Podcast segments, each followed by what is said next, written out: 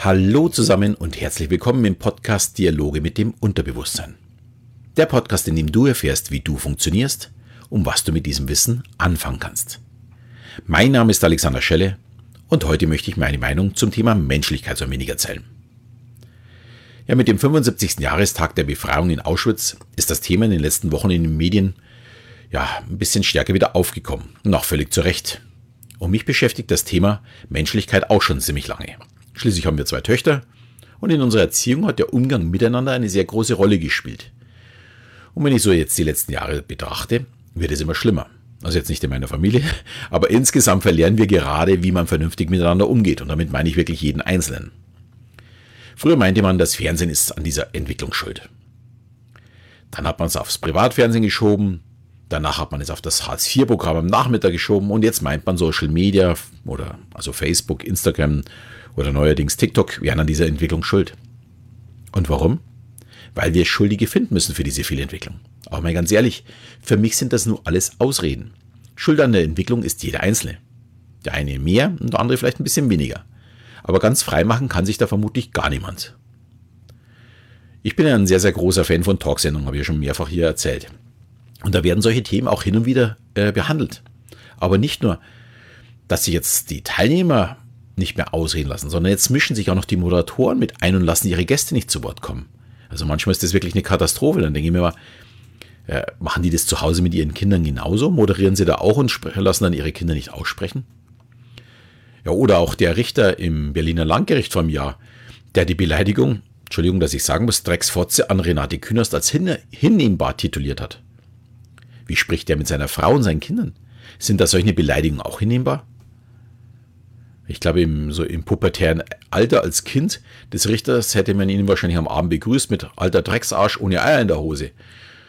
Und dann, äh, wenn er vielleicht schimpft, dann seine eigene Erklärung genommen äh, und gesagt, es wäre eine zulässige Meinungsäußerung. Schließlich war das auch seine Erklärung. Ja, mal ganz ehrlich, das kann und darf es doch nicht sein. Ganz spannend dabei ist, dass eine Kanzlei jetzt im Herbst äh, ja diesen Richter angezeigt hat, eine Strafanzeige gestellt hat weil sie glaubt, äh, der wäre ja aufgrund seiner politischen äh, Ausrichtung ja voreingenommen gewesen. Und ja, jetzt im Januar, glaube ich, war es, oder im Dezember, hat Frau Kühners zumindest mal in sechs von 21 Beleidigungen die Herausgabe der Klarnamen bekommen. Aber auch wirklich nur in sechs von 21. Das ist wirklich die Frage, wie weit können wir da noch gehen? Und ganz furchtbar fand ich im Dezember auch diese angebliche Satire des WDR mit der Oma, die bezeichnet wurde als Umweltsau. Wenn es ein Kabarettist singt, ist das für mich Satire. Wenn das Grundschüler singen, kann es keine Satire sein, da Kinder Satire in dem Alter überhaupt nicht verstehen. Und somit ist es eine Beleidigung. Zeigt aber auch, dass Moral und ein vernünftiges Miteinander immer mehr in den Hintergrund rückt. Da war viel wichtiger, die Satire zu verteidigen, als wir einfach mal zu überlegen, ob es denn überhaupt Satire sein kann, wenn ich meine Oma als Umweltsau bezeichne als Kind. Aber das alles ist natürlich nur die Spitze des Eisberges es fängt ja schon ganz klein an, wenn ich mitbekomme, wie manche Grundschulkinder mit ihren eigenen Eltern sprechen. Da werden echt nicht druckreife Wörter äh, benutzt als Beleidigung. Da wundert man sich nicht wirklich, was am Ende dabei rauskommt. Woher das kommt, brauchen wir uns wahrscheinlich auch nicht wundern, wenn wir das schon in den Medien sehen. Aber betrachten wir mal, wie wir uns gegenseitig bekämpfen. Die einen mögen keine Andersfarbigen, andere halten Frauen für nicht vollwertig und Homosexualität ist für viele noch eine Krankheit. Und dann gibt es noch die, die meinen, ein Porsche hat auf der Autobahn mehr Rechte als ein Kleinwagen. Ich weiß, da schütteln jetzt viele den Kopf und meinen, ich doch nicht.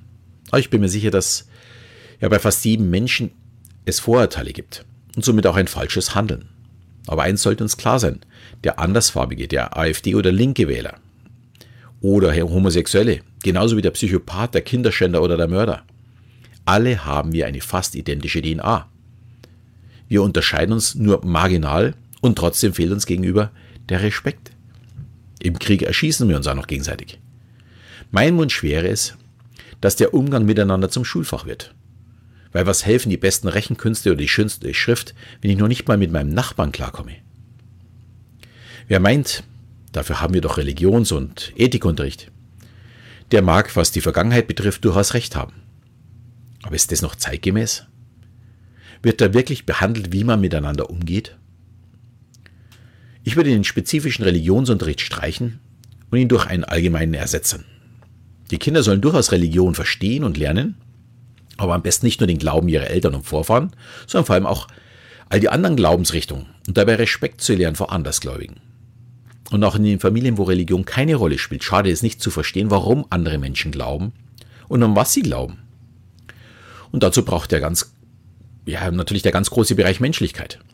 Wenn ich verstehe, dass ich durch das Gesetz der Reziprozität mehr bekomme, wenn ich mehr gebe, oder ich lerne nicht durch ja, Schlagzeilen manipuliert zu werden, sondern dass ich die ganze Geschichte hören oder lesen muss, bevor ich mir ein Urteil bilde. Dann bewegen wir uns wahrscheinlich wieder ein bisschen mehr in die richtige Richtung. Außerdem muss unsere Jugend auch auf Social Media vorbereitet werden. Viele Eltern sind damit offensichtlich überfordert. Und es gibt mittlerweile schon viele Social Media Opfer, ohne dass es ihnen bewusst ist.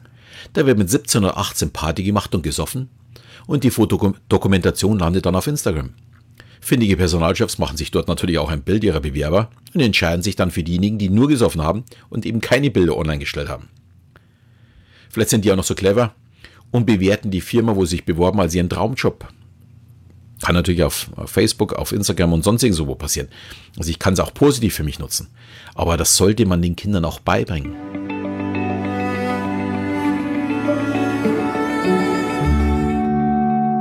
Und der nächste Punkt ist für mich der Umgang miteinander. Oder soll ich besser sagen, gegeneinander auf unseren Straßen. Wer auch ab und zu in anderen Ländern unterwegs ist, kann bei uns beim Fahren echt nur noch den Kopf schütteln. Bei vielen Autofahrern gilt einfach nur noch ich, ich, ja und wahrscheinlich nochmal ich. Und damit meine ich jetzt nicht nur die Raser, sondern auch die Provozierer. Da fährt einer mit gemütlich 110 auf der linken Spur, weil da vorne irgendwann mal ein LKW kommt. Und der andere fährt ihm in den Kofferraum, was genauso dämlich ist. Beide Parteien führen zu unüberlegten Handlungen und zu Ärger. Ich erzähle mal, wie der Umgang in Südafrika auf der Straße ist. Und wer glaubt, da gibt es nur Feldwege, die muss ich enttäuschen. Da gibt es genauso Autobahnen, zum Teil sogar in einem besseren Zustand als bei uns. Und dann gibt es Schnellstraßen. Und die haben erfreulicherweise auch immer eine Standspur. Und wenn ein schnelleres Auto dann von hinten kommt, weicht der langsamere auf die Standspur aus. Der fährt natürlich sein Tempo weiter, bleibt nicht stehen.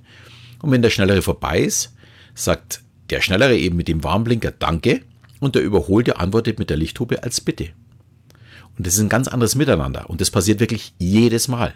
Und dabei ist es vollkommen egal, ob da jetzt ein Porsche kommt, ein dicker SUV oder ein uralter LKW oder so ein Bus, der total überfüllt ist mit 15 Personen, wo bloß 8 reinpassen. Alle reagieren so. Man hat irgendwie mehr Respekt. Passiert übrigens auch so, äh, wenn man in der Stadt drin ist. Und da gibt es ja die, die Kreuzungen, wo immer der Vorfahrt hat, die als nächstes als, als nächstes dran war. Da kann auf, auf allen vier Seiten können da 10, 15 Autos stehen. Trotzdem funktioniert es und als ja, nicht-Linksfahrer äh, ist man es natürlich nicht so gewohnt und man müsste ein bisschen aufpassen, weil diese Regel gibt es ja bei uns so gar nicht. Und trotzdem warten die drauf, bis man agiert hat. Und man bedankt sich. Obwohl alles eher, eher chaotisch ausschaut. Aber man geht anders miteinander um und das ist, glaube ich, das Entscheidende. Für mich wäre der erste Schritt hier in Deutschland eine vernünftige Beschränkung der Geschwindigkeit. Wenn man jetzt sagt, nicht auf allen Straßen, dann zumindest mal auf allen zweispurigen Autobahnen. Und immer bei erhöhtem Verkehr dann können die Raser immer noch am Sonntag in der Früh rasen und der normale Verkehr beruhigt sich, äh, da es nichts mehr bringt, mit 220 auf einen langsamen Überholer aufzufahren. Ich komme zwar jetzt so ein bisschen vom Thema ab, aber unser Straßenverkehr zeigt unser Problem, wie wir miteinander umgehen, sehr gut. Und ich würde mir wünschen, dass es wieder ganz normal wird, dass man jemanden reinlässt, dass man sich wieder bedankt bei den anderen Verkehr Verkehrsteilnehmern, indem dass man die Hand hebt und dass man wieder aufeinander achtet. Nicht nur ich, ich, ich agiert. Und das wäre auch mein Wunsch im direkten Umgang. Man muss seinen Mitarbeitern oder Kollegen nicht an die Wand nageln, wenn er oder sie mal was falsch gemacht hat. Fehler gehören einfach dazu. Und ich glaube, eins ist klar, jeder hat schon Fehler gemacht, weil daraus lernen wir auch. Dafür muss man aber niemanden an die Wand nageln.